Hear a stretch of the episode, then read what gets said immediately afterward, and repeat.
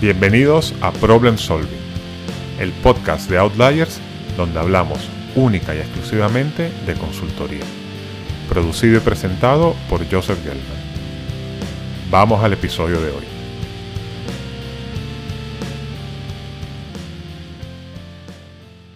Hoy vamos a hablar de los tipos de consultoras que existen y te voy a dar unos tips para que decidas cuál es la adecuada para ti. A grandes rasgos yo te diría que hay cinco tipos de consultoras de estrategia, de management, financieras, tecnológicas y bueno, hay otras que tienen un sesgo un poco creativo que también son muy interesantes. Antes de entrar en cada uno en detalle, tienes que tener en cuenta que estas definiciones se refieren a lo que es el core business de la consultora.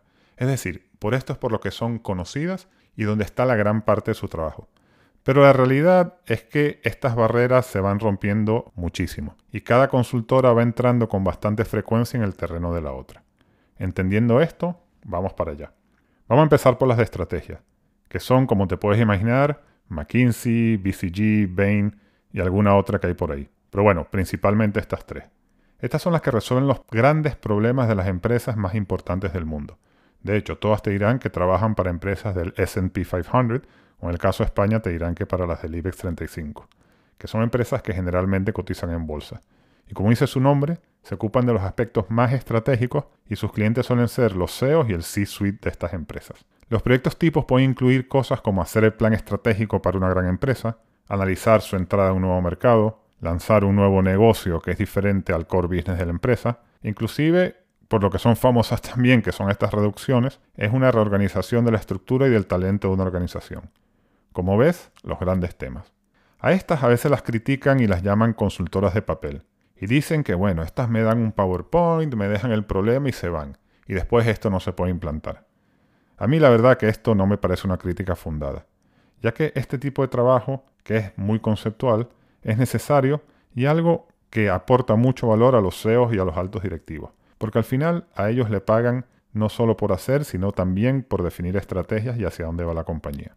También eso de que te dan un documento y se van no es verdad, ya que, como te comenté al principio, estas grandes casas de estrategia también han desarrollado equipos que te pueden ayudar en implantar sus recomendaciones, inclusive te pueden hacer producto digital si quieres y te pueden acompañar hasta el final. Sí es verdad que suelen ser caras, así que a veces cuando viene la parte de implantación y de acompañamiento en que el proyecto se lleve a cabo, algunas empresas recurren a las empresas de management consulting, que son las que vamos a hablar a continuación.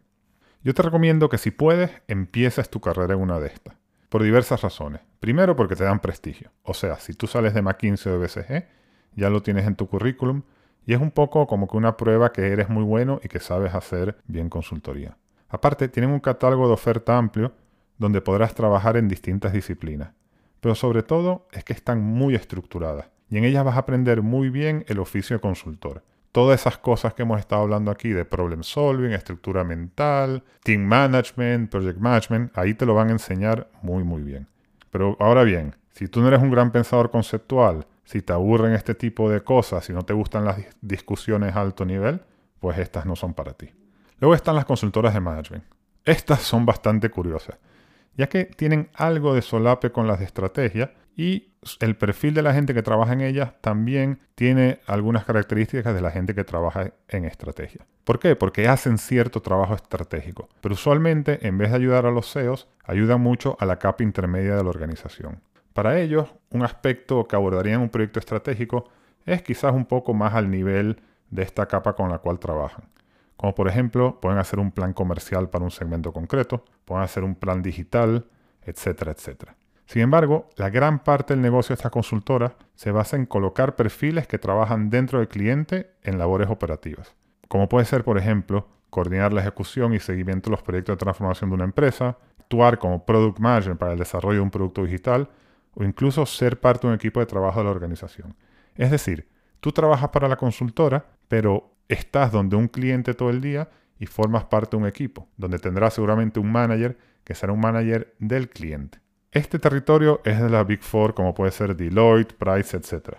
Pero también hay otra serie de consultoras independientes, como por ejemplo en España Management Solutions.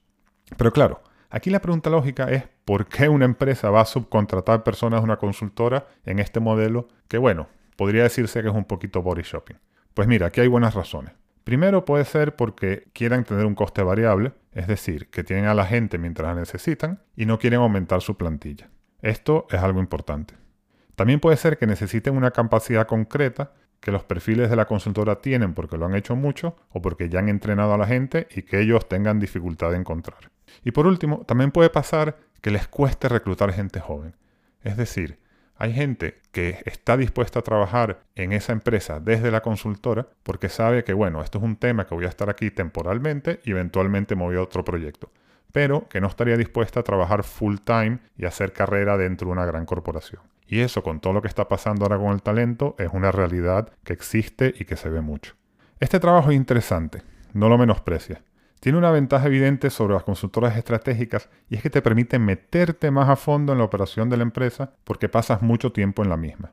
Entonces, si tú eres una persona a la cual le interesa participar en la implantación de un proyecto y no solo en su definición, pues mira, el Management Consulting es una muy buena opción. Además, es una muy buena manera de conocer al cliente desde dentro y así puedes valorar si te gustaría trabajar con él que es algo que sucede mucho. Pues cuando estás haciendo management consulting y te pasas, no sé, ocho meses en un cliente y te gusta mucho y a ellos les gusta tu trabajo, empiezas a valorar si no deberías irte a trabajar con el cliente y hacer tu carrera directamente con ellos. El último tipo de consultora de la cual quiero hablar en el episodio son las consultoras financieras. Aquí te tengo que confesar que en estas tengo menos experiencia. Pero bueno, algo te voy a poder contar. Mi entendimiento es que estas son consultoras que participan en los procesos de compra y venta de empresas, lo que se conoce como MA.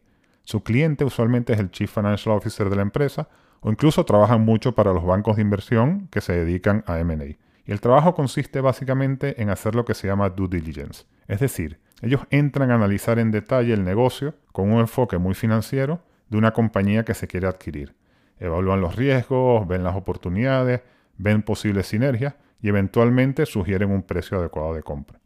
Entonces, si tú eres una persona que te apasionan las finanzas y el mundo del MA, bueno, pues estas son ideales para ti, ya que aquí podrás trabajar en muchas transacciones y aprender muy bien lo que hay que hacer para comprar una empresa, que es un conocimiento bastante útil que después te permitirá estar bien posicionado para desarrollar, por ejemplo, una carrera en banca de inversión o inclusive en el área financiera de una corporación.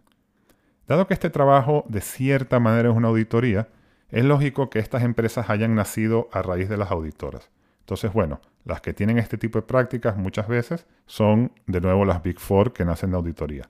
Pero ten en cuenta que estas prácticas de due diligence, de consultoría, organizacionalmente no están en la auditoría, ya que esto traería problemas de compliance.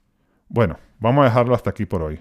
Más adelante voy a hacer otro episodio donde comentaremos las consultoras tecnológicas y las creativas, que aquí también hay mucho que contar. Y bueno, si de aquí a allá se me ocurre alguna otra, la incluiré también. O si se te ocurre a ti, sugiéremela. Oye, antes de despedirme, te comento que he activado en Spotify la opción de hacer preguntas. Venga, no te cortes. Pregunta lo que quieres. Escríbelas y ya veré cómo las voy respondiendo, bien sea en sucesivos episodios, o bueno, si me hacéis muchas preguntas, a lo mejor hago un episodio especial respondiéndolas todas. Hasta la semana que viene.